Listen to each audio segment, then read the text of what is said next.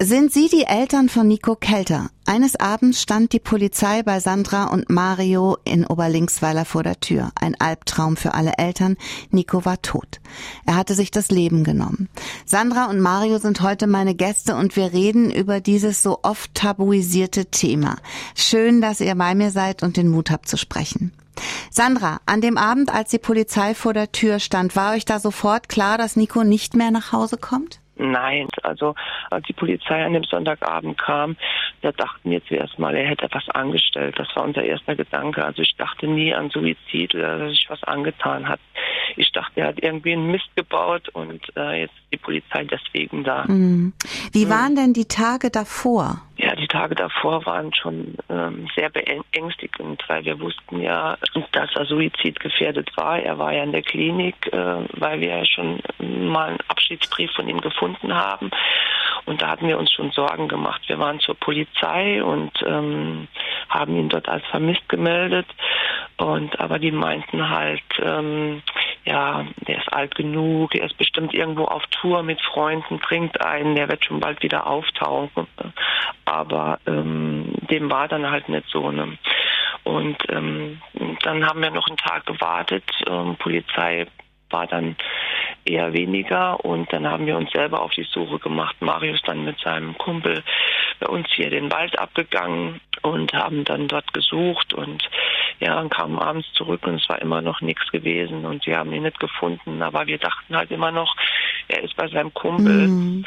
Und ähm, als der dann einen Tag später dann bei uns vor der Tür stand und äh, nach Nico gefragt hat, da haben wir uns dann schon ganz, ganz ernste Sorgen gemacht. Wisst ihr denn, was passiert ist? Weil da lag ja eine ganze Zeit zwischen, zwischen dem Tag des Vermisstseins und dem Tag des mhm. Findens. Nee, wir wussten gar nicht, was passiert ist. Nico äh, ist des Öfteren mal ähm, ein paar Tage nicht zu Hause gewesen, weil er bei seinen Kameraden mhm. geschlafen hat und ist dann von, von dort aus zur Arbeit gefahren, hat aber dann doch mal zwischendurch angerufen und hat gesagt, ja, ich bin dort und dort, macht euch keine Sorgen.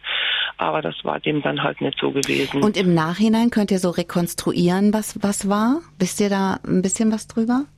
Im Nachhinein weiß ich gar nicht. Also er ging hier aus dem Haus wie immer und ähm, ich dachte, er fährt zur Arbeit und äh, ja, das war bis dahin weiß ich wissen wir eigentlich gar mhm. nichts. Wir haben uns erst wirklich richtig Sorgen gemacht, als ähm, sein Freund vor der Tür stand, mhm, weil wir immer noch gedacht war, haben, ja. er ist ist da irgendwo unterwegs. Wie war Nico denn als Kind? Nico war als Kind eigentlich ein ganz normaler, ganz normaler Junge, wie, wie äh, Kinder halt so in, in kleinem Alter sind. Die Probleme fingen erst damit an, als er in die Schule kam. Äh, da haben wir gemerkt, dass äh, irgendwas nicht mit ihm stimmt. Und ähm, daraufhin haben wir halt Ärzte aufgesucht, haben äh, versucht herauszufinden, woran das liegt, dass er sich immer mehr zurückgezogen hat, dass er immer stiller geworden ist. Aber irgendwie konnte da nichts gefunden werden. Wir waren dann auch bei ähm, Psychologen, Kinderärzten, Kohlhof, alles, was man sich so vorstellen konnte. Aber irgendwie wurde nie etwas gefunden. Am Anfang hieß es halt, er hätte, hätte ein ähm, Aufmerksamkeitsdefizitsyndrom. Mhm. Aber das wurde dann schnell wieder äh, an Tag gelegt. Äh, mhm. Ja, es wurde fallen gelassen, weil ähm, das war es nicht. Er war einfach ruhig, still, zurückgezogen und ähm, ja, hatte kaum noch Freunde, ist ähm, kaum noch rausgegangen und ähm, ja. Glaubt ihr, dass er bereits in frühen Jahren depressiv war? Das, das findet man bei Kindern und Jugendlichen oft gar nicht raus. Das wird oft gar nicht diagnostiziert. Mhm. Nein, damals wussten wir es nicht, haben wir auch gar nicht dran gedacht, weil äh, ich dachte immer, Depressionen oder sowas, das bekommt ein Erwachsener oder ein kranker Mensch oder was auch immer. Aber ich habe nie daran gedacht, dass es ein Kind kriegen kann. Und ähm, da haben wir nie dran gedacht. Es wurde erst so so ähm, real, als er in der Pubertät war. Mhm. hat man das schon eher gemerkt. Ne? Also gut, die Pubertät, sage ich mal, es ist ja immer so eine Geschichte für sich. Ähm, jedes Kind ist da ja anders, aber ähm, Nico wurde immer stiller und immer ruhiger und äh, ich, ich kann es heute weiß ich, dass es mit Sicherheit eine Depression war, weil er, wenn er so ruhig war und so still, dann ähm, artet es dann auch manchmal auch in, in, in, in großer Aggressivität aus. Also er wurde mhm. teilweise auch sehr, sehr aggressiv, was sich dann aber auch wieder schnell legte. Mm. Ähm, aber ähm, wenn dann so die Gefühle in ihm hochgekocht sind, da wurde er schon äh, sehr, sehr aggressiv. Ihr habt noch einen Sohn, Emil. Was ja. hat Nikos Tod mit Emil gemacht? Oh, das, ähm, das war für Emil war das ganz, ganz schlimm. Also Nico und Emil, die waren eine Einheit. Ähm, die haben sich sehr gut verstanden. Brüder, ja klar, aber durch das, wo der Altersunterschied von zwölf Jahren da war, mhm. war das schon eine, eine ganz, ganz tolle Verbindung und ähm, bis heute hat das e-, Emil noch nicht verkraftet. Mhm. Äh, wir reden zwar viel mit äh, Emil über Nico und versuchen ihm äh, zu verstehen zu geben, was die Krankheit mit Nico gemacht hat, aber ähm, Emil versteht das nicht so, mhm. so, so wirklich. Emil ist so ein aufgeweckter, heiterer, äh, wissbegieriger Junge, mhm. Was äh, Nico nie war. Nico war immer, wie gesagt, ganz ruhig und ganz zurückgezogen.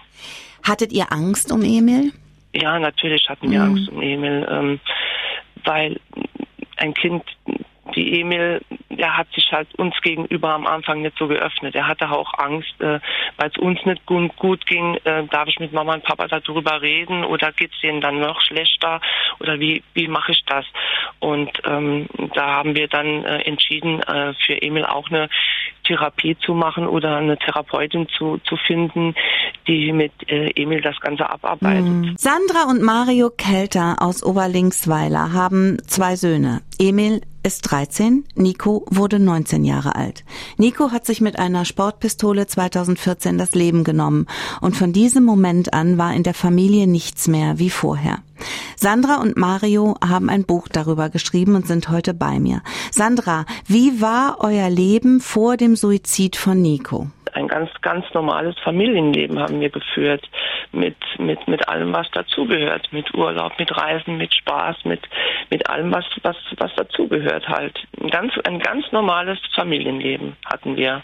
Wie war es danach? Danach war nichts mehr, wie es war. Also, ähm, da begann die schlimmste Zeit meines Lebens, die schlimmste Zeit unseres Lebens. Einfach, man, es war einfach alles kaputt. Es war, es war nichts mehr so, wie es war.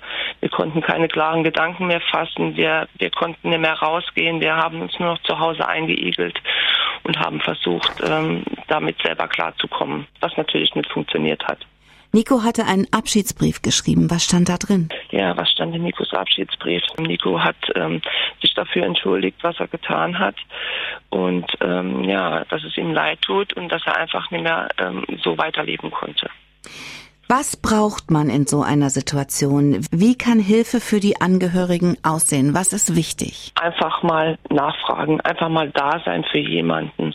Was ich vermisst habe, ist halt ähm, am Anfang, ja klar, da war, da war ist unser Haus voll, aber ähm, danach man jemand gebraucht hätte zum Reden oder so, da war keiner mehr da. Ähm, ich hätte mir da schon jemand gewünscht, mit dem ich da, mich da austauschen konnte und äh, über meine Gefühle und meine Ängste hätte sprechen können. Und das war da eigentlich nicht gegeben. Und wenn man da jemand hätte, ähm, dann wäre einiges viel, viel leichter gewesen für uns. Ihr habt ja damals schon gesagt, dass ihr alles aufschreiben wolltet, damals, als wir das erste Mal gesprochen haben. Mhm. Hat denn das Schreiben geholfen? Ja, natürlich hat das Schreiben hm, sehr geholfen. Also ich habe ja vorher schon immer für mich so ein bisschen Briefe geschrieben und das so aufgeschrieben, was mich so bewegt und was ich fühle. Und dadurch kam auch die Idee, das alles in ein Buch zu bringen und ein Buch zu schreiben, dass andere Betroffene das Buch lesen können und äh, sehen können, wir haben in etwa das Gleiche erlebt und es geht auch irgendwie wieder weiter.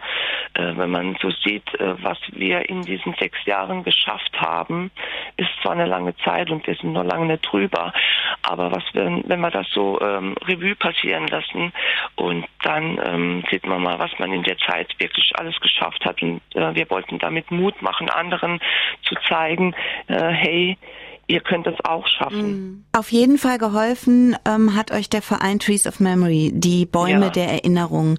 Jeder ja. Baum erinnert an einen besonderen Menschen, der seinem Leben aktiv ein Ende gesetzt hat. Ja. Aber es geht noch um mehr. Erzähl mal, um was es da genau geht.